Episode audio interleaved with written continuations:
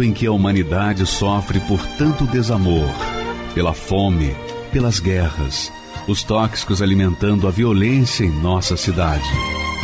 Esta emissora traz até você momentos de amor, paz e alegria, através de um programa feito com carinho para o seu coração.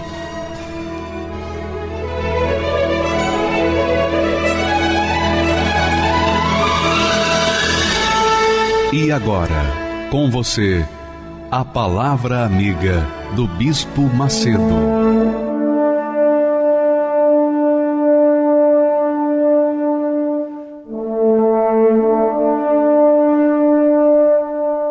Olá, meus amigos, Deus abençoe a todos os que creem, todos, todos que estão crendo nesse momento na palavra de Deus, nas Sagradas Escrituras, sejam abençoados com essa meditação, a meditação que nós estaremos neste momento focando, que é o tema são os inimigos, os inimigos. Você sabia, minha amiga e meu amigo, você que está nos assistindo e que tem estado horrorizado, acuado, acovardado perante os seus inimigos, os seus adversários, que fazem você ficar cada vez mais encolhido, cada vez menor, por conta da força, por conta do poder, por conta de serem muito maiores do que você. Pois bem, quando isso acontece, é normal que a pessoa se deixe ficar acuada, fique se acovardando ou se esconda. E por conta desse temor, desse medo, ela fica inabilitada a se defender, a reagir, a tomar atitudes que venham ao encontro da sua necessidade. Pois bem, Israel encontrou esse tipo de problema na sua caminhada, na sua jornada da terra do Egito até a terra da promessa. A terra da promessa estava lá esperando pelo povo de Israel, mas eles carregavam consigo o terror, o medo, o medo de ter que enfrentar os seus inimigos lá na terra prometida. Afinal de contas, eles teriam que vencê-los para poder tomar posse daquilo que Deus havia prometido. Olha só esse texto que mostra com clareza como Deus age com aqueles que têm sido acuados pelo terror, pelo medo dos seus inimigos. Olha o que Deus fala através do seu profeta, o profeta Moisés. Ele diz assim: Quando saíres a peleja contra os teus inimigos e vires cavalos e carros e povo maior em número do que tu, deles não terás temor, deles não terás medo, em outras palavras. Pois o Senhor teu Deus, que te tirou da terra do Egito, está contigo. Aí você fala assim, ô bispo, eu me encontro ainda na terra do Egito eu me encontro ainda escravizado escravizado pelo pecado, escravizado pelos vícios, escravizado pela miséria, escravizado por conta de estar dependendo do governo, dependendo dos outros, dependendo de favores, dependendo de migalhas que têm caído da mesa. Essa é a realidade eu tenho estado apavorado com respeito ao meu futuro. Porém, minha amiga e meu caro amigo, qual é o segredo de você se tornar forte, invencível e inabalável? Qual é o segredo? O segredo é você trocar de altar. Você tem fé você tem fé nos santos, nos guias, nas entidades, na igreja A, na igreja B. Você tem fé, uma fé autêntica. Só que essa fé tem estado focada nos deuses que não têm dado a você condições para resistir, para vencer, para lutar e ser conquistador. Porque você continua e se mantém no altar dos deuses de pau, de pedra, de metal, os guias que você serve há muitos anos, mas o resultado, olha só a sua vida. Olha só a sua vida. Quando você se vê no espelho, dentro de você há uma voz que diz assim: tá vendo? Você é um fracassado. Você é uma pessoa perdida. Por que, que você não acaba logo de uma vez com essa vida fracassada? Então, isso ou essa voz é uma voz maligna, é uma voz do inferno, para fazer você tomar uma atitude drástica. Mas Deus fala com você. Ao invés de você temer os seus inimigos, ao invés de você temer a miséria, temer o futuro, temer as circunstâncias, você tem que temer a Deus. Isso é o que é verdadeiro. Se você teme a Deus, então ele vai honrar o seu temor para com ele e, consequentemente, você se tornará forte, invencível, inabalável, porque Deus é contigo, se torna contigo.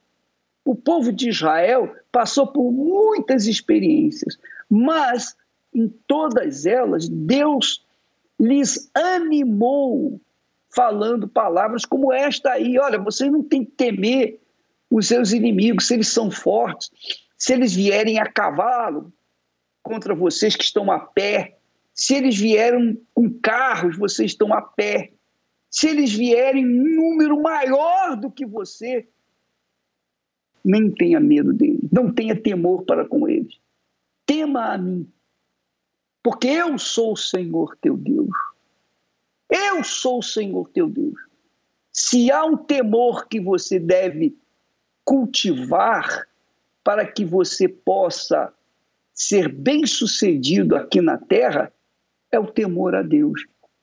Porque quando a pessoa teme a Deus, ela se torna covarde para o que é errado, ela se torna covarde para o que é pecado, pecaminoso, ela se torna covarde para com aquilo que contraria a vontade de Deus. E uma vez ela contrariando as cobiças injustas, irreverentes, uma vez ela temendo a Deus e fugindo do mal, fugindo do mal espiritual, fugindo daquele receio, daquele medo, daquelas dúvidas e se apoiando na palavra de Deus, pronto. Pode ter certeza. Quando a gente teme a Deus, a gente foge do pecado. E uma vez fugindo do pecado, Deus honra a nossa fé. É isso que acontece. Você que está me assistindo nesse momento está aí apavorado, por exemplo, tem uma doença incurável, o médico já definiu, já disse: olha, é isso aí, você tem que passar por cirurgia e não há garantia de você ser curado. A chance é muito pequena de você sobreviver e você está apavorado.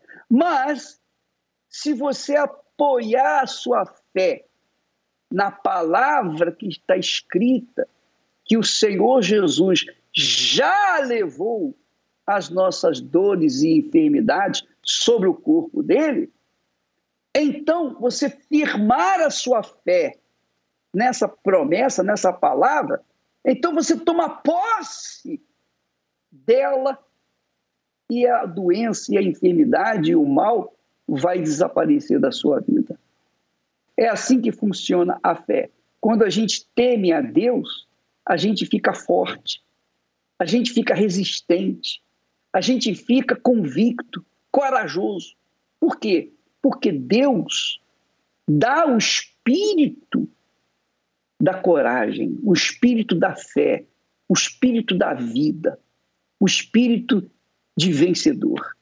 Essa é a fé que nós levamos às pessoas, que nós aprendemos e levamos às pessoas que têm juízo, que pensam, que têm ouvidos para ouvir e obedecer. Olha só, nós temos aqui hoje a Rosimeire. A Rosimeire é empresária, ela hoje tem 43 anos, mas nem sempre foi assim. Eu tenho aqui na ficha dela que ela, quando chegou na Igreja Universal, ela chegou na miséria total.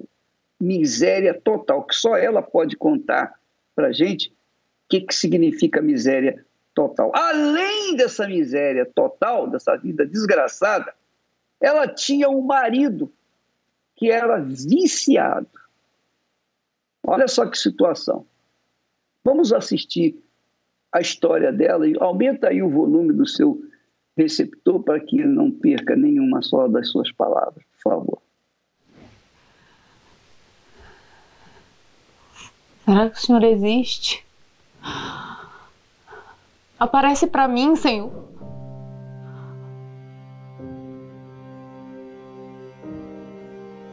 De sete para oito anos eu vim entender o tanto que minha mãe sofria na mão do meu pai com traições. E o meu pensamento é que quando ele dormisse, eu ia lá e matasse ele. E aí eu fui crescendo, né? Eu era do, do Nordeste, né? E vim para São Paulo.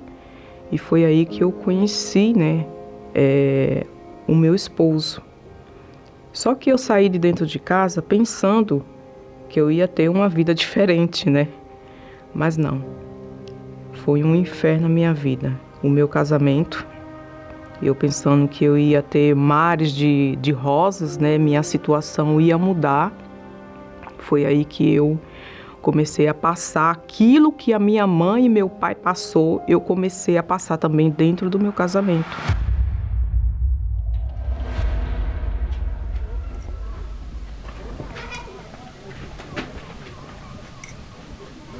Bêbado de novo, Reginaldo. Cala sua boca. Além de bêbado, é estúpido. Eu falo o que eu quiser. Você manda em mim? Fala baixo. A Rafaela tá dormindo. Eu falo o que eu quiser. Você enche o saco. O que tem pra comer? Isso aqui. Arroz de giló? É, arroz de giló. Se você não gastasse seu dinheiro com bebida, a gente tinha pelo menos ovo para comer. Tá me chamando de vagabundo? Você tá falando que eu sou, não sou homem para cuidar de uma casa? Eu não falei nada disso, Reginaldo. Disse sim! Não chora! Não chora! Não me bate!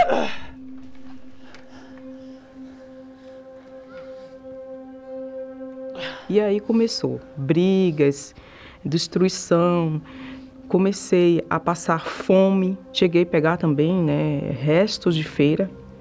A minha comida era arroz com giló e a gente tinha que comer. Nesse barraco onde eu morava, né, não havia banheiro, né, não havia banheiro, não havia pia, não havia água. água eu tinha que pegar emprestado e para fazer até as necessidades eu tinha que cavar um buraco para estar tá fazendo as necessidades. E aí, com o passar do tempo, eu descobri que ele usava droga, era viciado em drogas. Era drogas, mulheres, pornografia.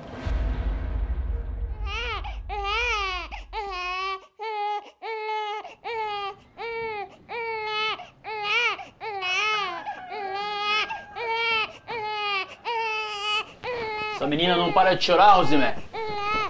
Pra você ver, Reginaldo, que eu passo todo dia.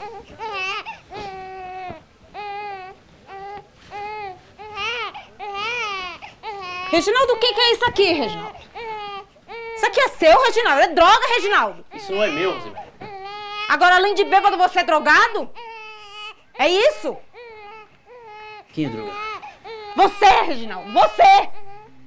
Ele chegou ao ponto drogado, drogado, drogado. Tava, não estava em si. Na hora que eu estava dando banho na criança, ele tentou afogar a criança. Não! Não, minha filha, não! Volta aqui, sua vagabunda! Na situação que eu estava vivendo, eu me lembro que eu cheguei, eu cheguei até a falar com Deus. E aquela vontade de, de, de querer me matar, de querer tirar a minha vida, eu falei, meu Deus, o que está acontecendo? O que foi que eu fiz? Se o Senhor existe de fato de verdade, cadê o Senhor na minha vida? Aparece para mim, Senhor.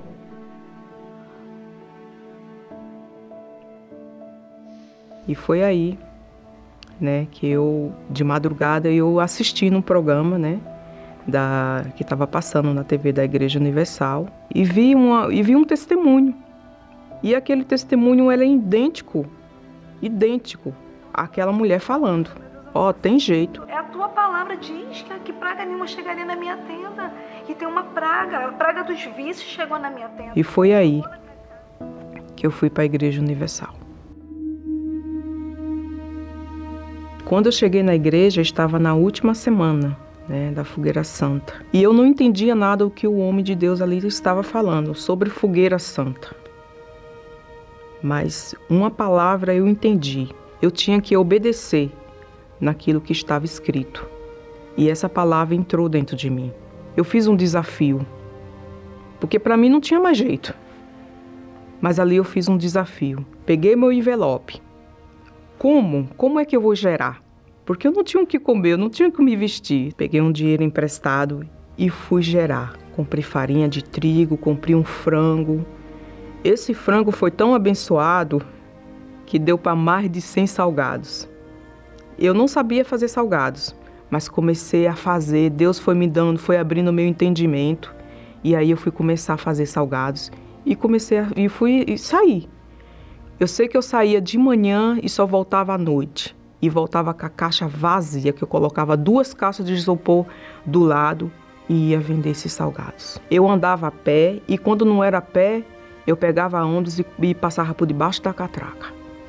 Mas eu tinha certeza que Deus ia mudar a minha vida, porque eu, a, o meu pensamento era o pensamento no testemunho daquela, daquela senhora que eu vi pela TV. O meu filho pequeno precisando de leite, mas eu estava ali guardando aquele valor guardando e, e meu esposo também, né, na, na época, ele estava tava na, nas drogas, querendo também dinheiro, porque tudo que ele recebia ele gastava. E aí eu comecei a, a, a esconder. Eu fiz um buraco debaixo da cama e escondi o meu sacrifício. Um dia antes né, de eu subir no altar, o meu esposo ele começou a brigar comigo.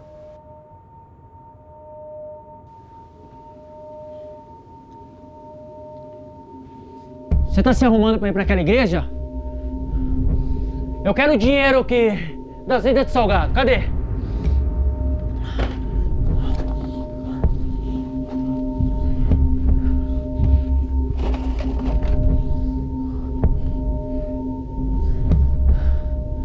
Cadê o dinheiro? Você não vai dar pra aquele ladrão, não. Eu vou trancar o barraco com você aqui dentro.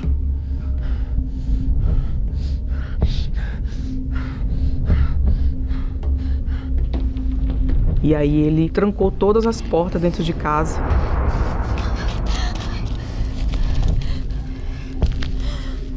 Eu tive que pular a janela, que numa altura de um. Acho que era mais ou menos um metro. Eu cheguei na igreja toda suja, com roupa rasgada. Até cheguei também sem chinelo no pé, suja, mas cheguei no altar e cumpri com o meu sacrifício. Eu tinha certeza que, que Deus ia mudar, ia mudar aquela situação. E foi nisso que aconteceu.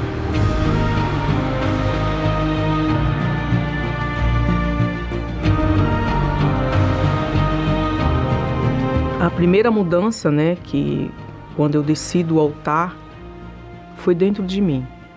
Deus me limpou, porque eu tinha ódio, eu tinha, eu tinha mágoa, eu tinha muito ódio, eu tinha sede de vingança. Comecei a ver a mudança, né, é, no meu esposo, aquele homem que queria roubar o meu sacrifício. Ele começou a mudar, né? Comecei a ver a diferença nele. Passado de meses, ele veio para a igreja comigo, né? Ele foi firmando na fé e veio outra fogueira santa, né? E eu sabia que faltava algo dentro de mim, que era o Espírito Santo. E né, nessa fogueira santa eu recebi o Espírito Santo. Aquela paz, aquela alegria.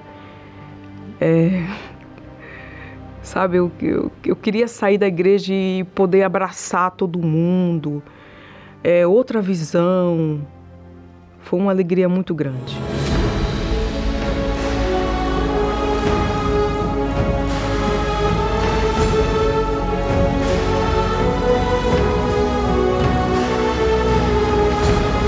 de lá para cá eu não parei, né? Não parei.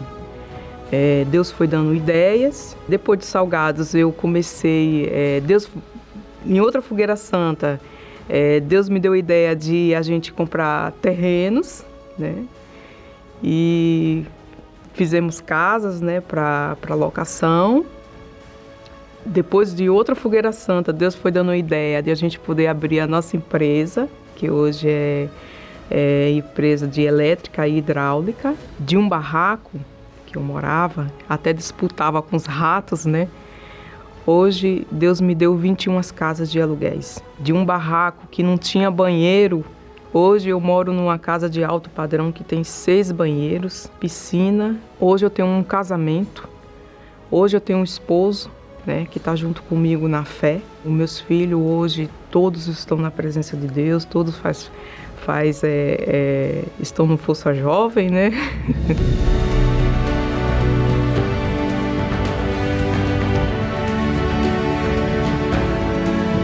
o meu maior patrimônio é o Espírito Santo em minha vida. Porque eu sei que sem ele e da onde ele me tirou, nesse exato momento, se fosse pensar, eu nem estaria viva mas ele ele teve misericórdia de mim. E sem um altar, porque tudo que eu tenho vem do altar. E se eu paro de ir para o altar, com certeza as coisas também vão parar.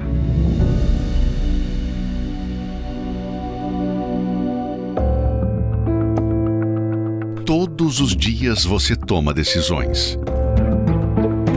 Escolhas que determinarão os resultados de sua vida. E por falar em resultados, Será que os que você tem visto refletem seus esforços, sua dedicação e até mesmo sua fé? Chega um momento que somente uma prova pode trazer o resultado e a transformação desejada. Neste domingo, 10 de julho, o Domingo do Fogo com a Santa Ceia. No Templo de Salomão, Avenida Celso Garcia, 605, Brás e em todos os templos da Universal. Pois é, domingo agora nós teremos a Santa Ceia. E a Santa Ceia representa um pacto, uma aliança, um casamento com Deus. Quando você coloca no altar do Altíssimo dizendo a Deus, a partir desse momento, eu vou viver na dependência da tua palavra, do que o Senhor falou. Eu não vou depender mais de sorte, eu não vou depender mais de signos, eu não vou depender de entidades, eu não vou depender de outros deuses, eu não vou depender de nada a não ser daquilo que a tua palavra ensina. E nesta santa ceia, este pão que representa o teu corpo, este vinho, o suco de uva que representa o teu sangue, eu aceito, eu concordo em colocar minha vida por inteira nas tuas mãos. E eu quero ver na minha vida a manifestação da tua glória. Então, neste domingo é o domingo da decisão. Você sabe que domingo da decisão me faz lembrar da promessa que Deus falou, que naquele dia vereis a diferença entre os que me servem daqueles que não me servem. Entre aqueles que me honram e daqueles que não me honram. Então, Deus faz essa promessa para todo ser humano. Quem tem ouvidos, ouça. Então voltareis e vereis a diferença entre o que é justo e o ímpio, entre o que serve a Deus e o que não serve. Quando você serve a Deus, você não teme nada, porque você está nas mãos dele. E antes do inimigo passar, chegar a tocar em você, ele tem que passar por cima daquele que você está nas mãos, que é o próprio Deus. Então, pensa comigo, é questão só de inteligência. Você não precisa ter uma fé extraordinária, só isso. Só isso, mais nada. É difícil entender? Não, não é difícil entender. Não é difícil entender. O difícil, talvez, é a pessoa deixar o orgulho, a prepotência, a arrogância de lado para submeter-se à palavra de Deus. Isso é que é difícil. Mas quando a pessoa tem coragem de largar a sua arrogância e prepotência e orgulho e humildemente se inclina perante a palavra de Deus, então ela está mostrando que teme a Deus e, consequentemente, ele, Deus, vai honrar a sua fé, vai honrar o seu temor para com ele e vai abençoá-lo. Bem, Veja só o caso da Débora. A Débora, arquiteta e empresária, ela teve um momento em que ela teve que decidir entre seguir o seu orgulho, sua prepotência, ou se inclinar perante a palavra de Deus. Como ela era uma mulher inteligente, como ela é uma mulher inteligente, ela pensou e optou pela palavra, escolheu a palavra de Deus. Vamos assistir o testemunho dela, por favor. Meu nome é Débora, eu tenho 57 anos, eu sou empresária e sou arquiteta. Eu fui casada com um pastor de uma denominação evangélica e tanto ele quanto os membros da igreja é, falavam muito mal da Igreja Universal. Eles comparavam a Igreja Universal com uma seita. Por quê? Porque o líder da seita o Bispo Macedo, Edir Macedo, é, ele tinha um poder de persuasão muito grande sobre as pessoas e induzia as pessoas a entregarem os bens delas para a igreja, carro, casa, salário, é, em troca de uma bênção de Deus. Então, o que se falava muito era assim: com Deus não tem troca. Deus não se vende por uma casa ou por um carro. E então essa foi a primeira impressão que eu tive da Igreja Universal. E comecei a prestar atenção na fisionomia do bispo de Macedo. E eu olhava e falava: "Nossa, esse cara realmente tem uma fisionomia de alguém manipulador, de alguém temperamental e manipulador eu me lembro de que é, nós passávamos em frente à Igreja Universal de carro e eu abria o vidro e eu gritava: ladrão, sem vergonha, é, manipulador. Meu pai tinha um escritório em frente à Igreja Universal. E quando eu ia no escritório do meu pai, eu não gostava nem de passar na calçada, porque de fato eu achava que era uma seita né? Eu não sabia o que se passava lá dentro. Nesse ínterim, eu acabei é, me tornando uma pessoa depressiva. É, essa depressão começou a piorar e eu acabei sendo internada no manicômio e fui diagnosticada com síndrome de borderline, com bipolaridade é, e síndrome do pânico. Nesse momento, eu também comecei a fazer uso do álcool e eu ainda estava casada. Como a minha vida estava, eu saí do manicômio assim destruída, pior do que eu entrei. Uma senhora que trabalhava em casa me apresentou é, a religião afro em busca de um alívio para aquela dor que eu sentia na minha alma. Eu fui e ali eu comecei a me desenvolver, desenvolver a mediunidade, né, que eles chamam de mediunidade. Nesse momento, meu casamento já havia terminado e o alcoolismo começou a fazer parte da minha vida é, de uma maneira muito forte, muito agressiva. Como eu não tinha é, condições financeiras para bancar o alcoolismo, eu comecei a me prostituir é, em troca de bebida. Numa dessas noites, eu sofri um estupro porque eu fui num, numa boate e ali colocaram Boa Noite Cinderela na minha bebida. É, eu apaguei e acordei no dia seguinte num lugar horrível, é, um hotel de quinta, toda machucada, toda machucada.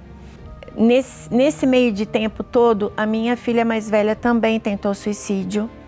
Ela tentou se jogar do 13º andar do prédio onde nós morávamos. E eu vendo aquela situação toda e não, não conseguindo ajudar, é, eu tenho três filhos e eu não conseguia mais ser mãe. Então eu pensei, para mim também acabou. E aí eu tomei uma caixinha de remédio para dormir com meia garrafa de vodka. E eu liguei para essa senhora que trabalhava em casa só e disse para ela, me despedindo. Meu pai conseguiu entrar no apartamento onde eu morava e conseguiu me levar para o hospital. E lá eu acordei já passando por lavagem estomacal e enfim. Só que quando você tenta o suicídio e não morre, dentro de você nasce uma sensação de total impotência e incapacidade. Porque você fala, nem para morrer eu presto. Eu não consegui. Então, meu fundo de poço foi naquele momento. Porque eu não, não tinha conseguido a cabo da minha vida. A minha mãe, também de uma denominação evangélica, ouvindo rádio, passando de uma estação na outra, ela chegou na Rede Aleluia e começou a ouvir ao meio-dia o programa do Bispo Macedo.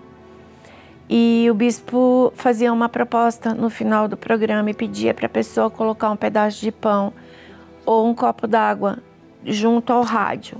A minha mãe pegou aquele pedaço de pão e aí ela foi até o quarto, porque aí eu só ficava dentro do quarto escuro, não saía mais de casa. E ela falou para mim: "Olha, come esse pedacinho de pão, que esse pedacinho de pão vai te ajudar". E eu comi. E já naquele mesmo dia eu consegui saí do quarto. Eu encontrei uma conhecida minha e ela perguntou o que estava acontecendo comigo. Eu falei para ela: Olha, eu não sei, eu só sei que eu vou morrer, porque eu não consigo. A tristeza é tamanha que eu não, eu não aguento mais. E ela falou para mim: Débora, olha, eu estou frequentando um lugar e eu gostaria que você fosse lá comigo. Eu estou frequentando a Igreja Universal. Eu falei: Ai, não. Igreja Universal, não, definitivamente não, não eu tô assim, o pó da rabiola, eu sei que eu não tenho direito de dizer não para nada, mas assim, lá não. Aí ela falou para mim, mas dá uma chance. Eu falei, mas não é aquela seita do bispo Macedo? Débora, eu tô frequentando lá, vamos lá comigo. Eu fui. E no momento em que eu subi a escadaria, eu olhei o letreiro da frente. É, Igreja Universal do Reino de Deus. Eu pensei, Débora, que fundo de poço, mulher. Mas conforme eu subi as escadas, a escadaria da igreja, é, eu já comecei a me sentir mais forte. Naquela noite, depois de mais de três anos, eu consegui dormir uma noite inteira sem, sem a medicação. A depressão passou e aí eu, eu comecei a trabalhar. Só que me faltava o principal, o Espírito Santo. Eu comecei a ler o, o livro do Bispo Renato, Os 21 Dias que Podem Mudar a Sua Vida, que vão mudar a sua vida. E quando chegou no capítulo 19, que é quando Jesus foi crucificado, naquele momento, eu entendi o sacrifício que Jesus tinha feito por mim e que ele queria entrar dentro de mim muito mais do que eu precisava dele. Ele queria. Só que ao contrário do diabo que invadiu a minha vida sem pedir licença, Jesus estava ali batendo na porta. E naquele dia eu falei para ele: Eu tô aqui. Se o senhor me quiser, eu quero o senhor. E ajoelhada, assim, eu abri a Bíblia no chão, ajoelhada, chorando muito, eu recebi o Espírito Santo em casa. Eu fui vítima de fake news. Se eu tivesse dado ouvidos a esse fake news, talvez eu não estivesse aqui hoje para dar o meu testemunho e para dizer que esse Deus, ele é verdadeiro. Ele cura a depressão, ele cura a alma, ele cura o luto, ele cura. Porque ele é Deus e ele não falha. Não existe a menor possibilidade de Deus falhar. Eu falho, mas ele não.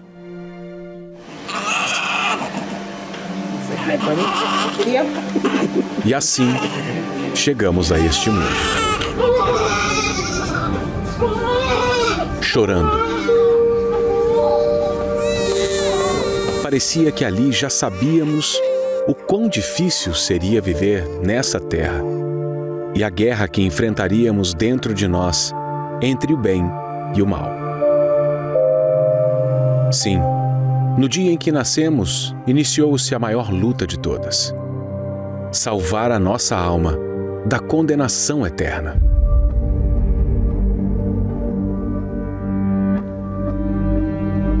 Quanta maldade! quanto egoísmo, quanta amargura na alma. Olha o caos que se tornou este planeta. Não era para ser assim. Tudo era perfeito, harmonioso, mas o ser humano quis conhecer o mal e hoje este faz parte de sua natureza. Desde o dia que Adão e Eva escolheram desobedecer a Deus, o pecado se instalou no homem, que se separou de seu legítimo Senhor, Criador que o amava, e entregou o controle de sua alma a um Senhor perverso, enganador e destruidor. E o salário do seu pecado foi a morte. Como por um homem entrou o pecado no mundo, e pelo pecado a morte, assim também a morte passou a todos os homens. Por isso que todos pecaram. Do Éden aos nossos dias, o ser humano não consegue só fazer o bem. Em função do coração maligno herdado de Adão, todos já nascem escravos do pecado, avessos ao que é justo e com disposição, inclinação e tendência para o que é errado. Ninguém escapa. A alma está sempre a pecar, pois suas decisões e escolhas são baseadas na voz do coração. E por conta disso, as pessoas sofrem, gemem e padecem neste mundo. E o maior engano do homem é achar que seus pequenos pecados não o levarão ao castigo eterno. Afinal, o que é uma mentirinha comparada a um estupro?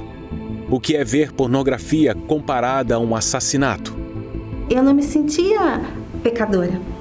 Eu não me sentia é, errada. Ai, por que, que eu tenho que receber perdão de uma coisa que, que eu não acho que eu sou? O fato de ser bondoso, caridoso, não muda a condição de alma vivente. Todo o pecado é devastador. E se a natureza se mantiver terrena, a alma está perdida e condenada ao inferno, tanto quanto ao ser mais perverso da face da terra. A maioria se recusa a acreditar nisso e acha até um absurdo. Mas uma coisa é certa: no dia do juízo, teremos muitas surpresas. Ladrões, assassinos, prostitutas que se arrependeram sendo salvos e pessoas consideradas certinhas, santas e que até carregavam um cargo ou título na igreja, sendo lançadas no lago de fogo e enxofre. Não importa quem seja, a alma que pecar, essa morrerá. Talvez você ache que é uma boa pessoa e que não transgrediu nenhuma lei de Deus. Que tal fazer um teste? Considere apenas alguns dos dez mandamentos. Veja se você, ao menos uma vez na vida, já transgrediu algum deles. Primeiro mandamento: Não terás outros deuses diante de mim. Já creu em alguma entidade, amuleto ou em algum assim chamado santo? Alguém ou alguma coisa já ocupou o lugar de Deus em sua vida? Segundo mandamento: Não farás para ti imagem de escultura, não te encurvarás a elas, nem as servirás. Já houve alguma imagem numa parede de sua casa? Num cordão no seu pescoço? Em algum lugar do seu carro? Terceiro mandamento: Não tomarás o nome do Senhor teu Deus em vão. Alguma vez? Quinto mandamento: Honra a teu pai e tua mãe. Já envergonhou seus pais alguma vez? Oitavo mandamento: Não furtarás. Não se preocupe, não vamos chamar a polícia para ninguém. Décimo mandamento: Não cobiçarás a casa do teu próximo, nem a mulher do teu próximo, nem coisa alguma do teu próximo. Nem cobrimos todos os dez mandamentos, mas já deu para entender. Absolutamente ninguém neste mundo vive sem pecar. Então, se você reconhece que é um pecador, e se a alma que pecar, essa morrerá, logo, a sua alma precisa de salvação. O pecado é o câncer da alma, e que, se não for curado, gera a morte que é a eterna separação de Deus. Nada que o homem fizer sozinho resolve esse problema. Não existe remédio ou boas obras que o elimine. Então, como matar o que está lhe matando? Quem pode salvar a alma? Só o que venceu o pecado e a morte tem poder e autoridade para dar uma nova natureza e trazer a nossa redenção. Porém, ele só pode ser salvador dos que reconhecem que estão perdidos. Quando eu aprendi quem o Senhor Jesus era e por que, que ele morreu na cruz por mim, despertou em mim isso.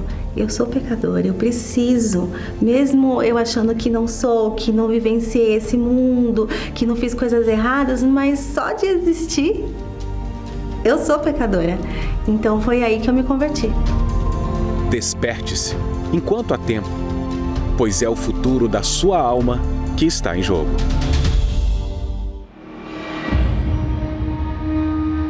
Descubra os segredos e mistérios da alma.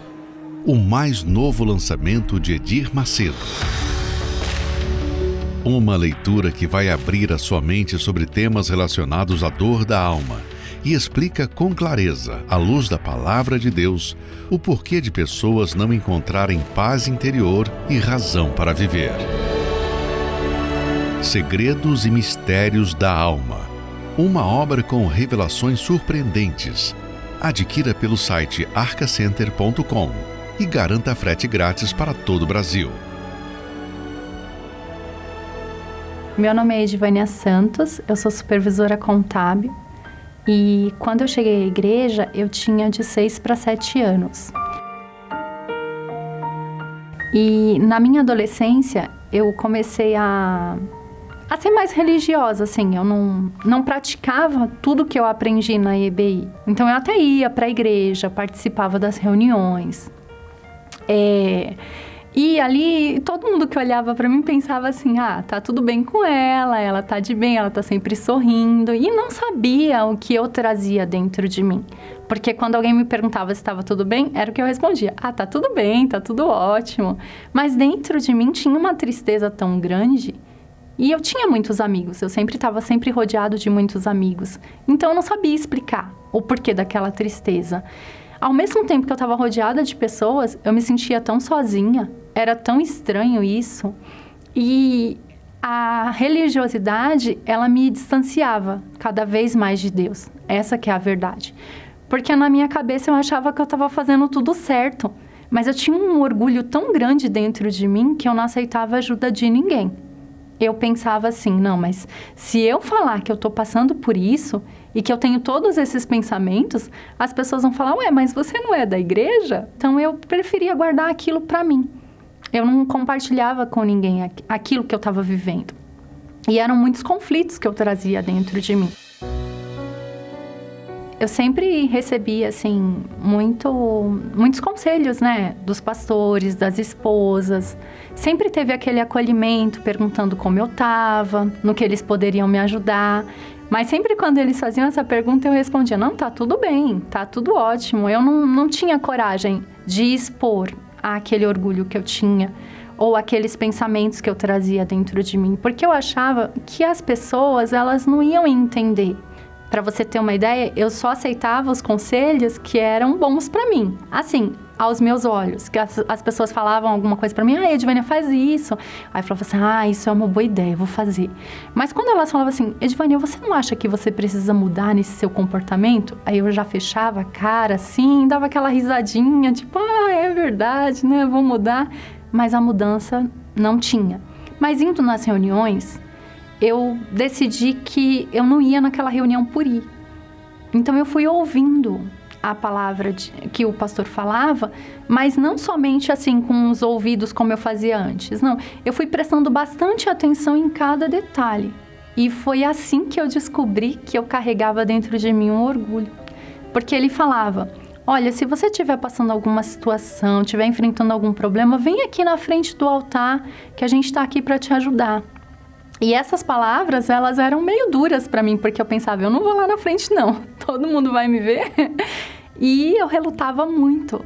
Até que teve um dia que em uma das pregações, o pastor falou que se você não tivesse coragem de contar de fato de verdade a sua real condição para Deus, não teria como Deus te ajudar.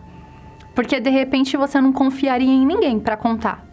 Mas se você pelo menos confiasse em Deus para contar para Ele, Ele era o único que poderia te ajudar. E aí nessa hora foi bem difícil para mim porque eu fiquei entre dois pensamentos. E agora? eu faço o que o pastor está falando ou eu fico com isso só para mim? E aquilo foi me incomodando de tal forma que cada reunião que eu ia e a palavra que eu ouvia era como se fosse uma limpeza dentro de mim, sabe? Tirando aquele, aquele peso que eu carregava dentro de mim e eu nem entendi o porquê que eu carregava aquilo. Mas eu comecei a buscar essa força em Deus. Falei, Deus, a verdade é que durante anos eu venho aqui todos os dias, falo para o Senhor que vou mudar e nunca mudo. Mas hoje é diferente. Eu preciso dessa ajuda. Que o Senhor me mostre de verdade onde eu preciso mudar. Eu não quero mais ser essa pessoa triste, vazia, angustiada, preocupada com a opinião das outras pessoas. Eu quero ser uma pessoa diferente. E eu tenho certeza que só o Senhor pode me ajudar. E realmente não foi fácil. Cada dia eu precisava me livrar de uma coisinha, como se fosse uma bagagem. E foi apresentado o Espírito Santo. O pastor falou sobre o Espírito Santo. O pastor falou assim que na verdade, o Espírito Santo era Deus dentro de você.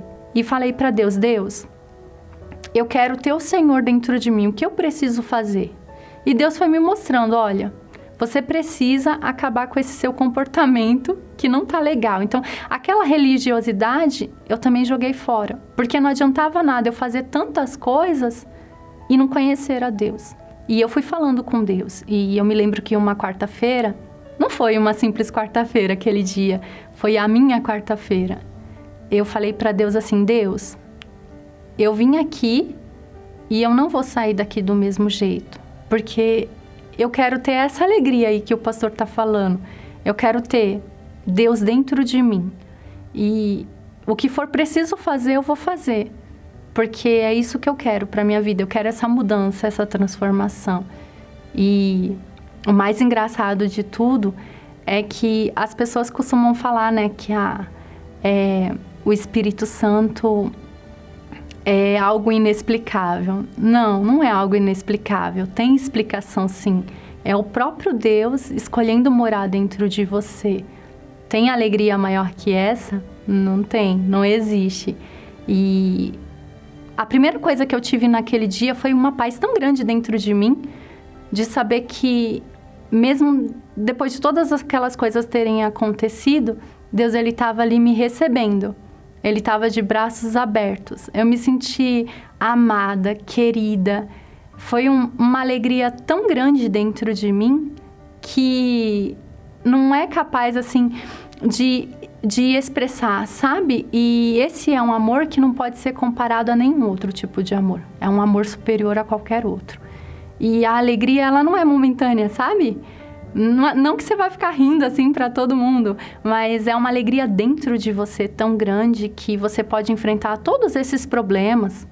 Continuo tendo problemas, né? Todo mundo tem. Mas é diferente agora, porque eu não estou mais sozinha. Eu tenho o Espírito Santo comigo, eu tenho Deus para me guiar, eu tenho essa alegria que eu busquei tanto e eu encontrei. Aqueles pensamentos que eu tinha de que é, eu não ia conseguir, de que era difícil para mim, aqueles traumas e conflitos que eu trazia dentro de mim, eles sumiram, assim, não existem. Porque o Espírito Santo dá essa, essa segurança, essa tranquilidade. Com o Espírito Santo eu aprendi que a religiosidade elas nos, não afasta de Deus, né? Então, hoje o que eu faço, eu não faço para mim, eu faço para Ele. É, essa alegria que eu tenho, eu quero levar para as outras pessoas. E a gente faz isso através dos trabalhos de evangelização, né? E essa é a maior de todas as alegrias, é você poder compartilhar o que o Espírito Santo fez com você. E às vezes as pessoas perguntam: "Nossa, mas por que você é tão feliz?" Aí eu falo para ela: "Porque Deus mora dentro de mim." e quem sabe é o que você mais quer. Você quer também essa alegria verdadeira. Não uma alegria aparente, como a Edvânia hoje você percebe que a alegria dela não é uma aparência, é uma fonte que está dentro dela. Você quer isso? Você que não tem tido paz, você que está agora vivendo os piores momentos da sua vida.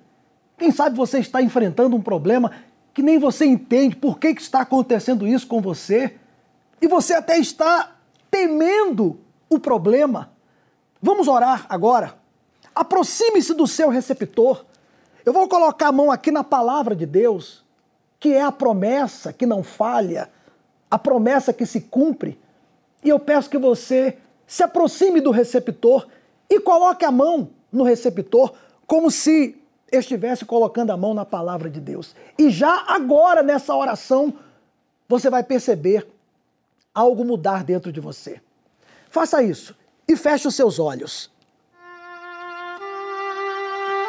Meu Pai, em o nome do teu Filho amado, Senhor Jesus Cristo, eu entro em oração por essas pessoas que estão mal. Nesse momento, meu Pai, os meus pensamentos se voltam aos aflitos, aos desesperados, porque o Senhor mesmo disse: o são não precisa de médico, mas quem está doente, quem está sentindo dor, quem está diante de uma montanha de problemas, de muitos inimigos, parece que os problemas se juntaram e vieram de uma vez contra essa pessoa. A situação está tão crítica que ela não tem nem dormido à noite. Ela tem sido, na verdade, um alvo do mal. Mas que agora, meu Deus, através desta oração que eu te faço daqui e ela concorda daí de onde ela está, que através dessa oração o teu poder, a tua palavra que é verdade absoluta, chegue até ela e mude, meu Pai, de dentro para fora, ainda que ela esteja rodeada de inimigos, de palavras negativas, ainda que ela tenha em mãos um exame condenatório que mais parece um atestado de óbito, uma sentença de morte, que a doença dela não tem cura, que não tem mais jeito, ainda que o casamento pareça que não tem mais jeito, meu Pai, pela tua verdade absoluta, muda essa situação agora de maneira que ela, que estava temendo, amedrontada diante da situação, que agora dentro dela esse fogo entre e ela se agigante diante do problema e não temas, e não tema mais a essa situação. É essa bênção que eu passo a todos. Em o nome do Senhor Jesus, receba essa força e agora onde você está. Essa fé, esse ânimo, essa coragem eu passo para você em o nome do Senhor Jesus. E se você crer, receba agora a sua cura, a sua libertação e o seu milagre. E diga amém e graças a Deus. Graças a Deus, meu amigo, minha amiga. Não temas. A partir de agora, Deus está aí com você. Essa luta vai passar. E você vai sair dela com a vitória. Creia nisso. Tá bom? Se você havia preparado o copo com água, aproveite agora e beba com fé. Por um peso.